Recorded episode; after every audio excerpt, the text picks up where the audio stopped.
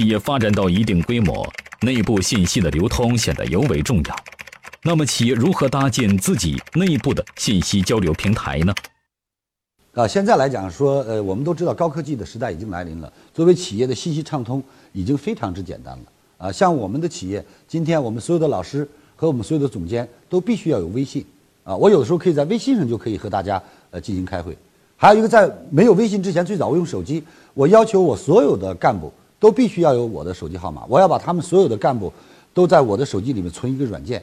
呃，存存成一个单独的板块。那可能早晨起来我心情很好，我就说今天阳光明媚，相信各位同仁共同努力，我们会创造更好的明天。哎，我就发出去了，大家不用给我回。哎，但是大家看到了我今天心情很好，可能大家通过这种能量的复制，他也会心情很好。那么第二一个，既然大家都有我的号码，我能把短信发给他们，他们也能发给我。所以他们如果对一些企业发展当中他认为不合理的，他觉得干部当中不负责任的，他也可以直接用手机的方式投诉给我。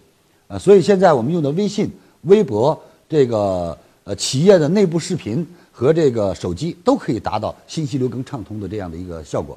所以我想，今天的企业想上下沟通，让员工每天听到你的声音都不难。企业家你愿意，你随便录一段 VCR，在晨会的时候放给员工看；你随便录一段这个微信发给你所有员工；你随便写一个微博，让所有员工都和你有关注。我相信这些都可以做到啊！不要小看潜移默化，久而久之，这也是企业的一种文化和传承。谢谢。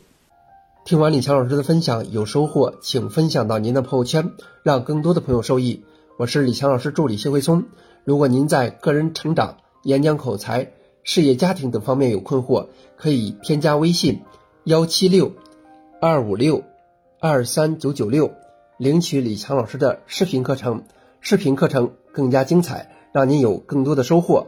添加时请备注“课程”二字。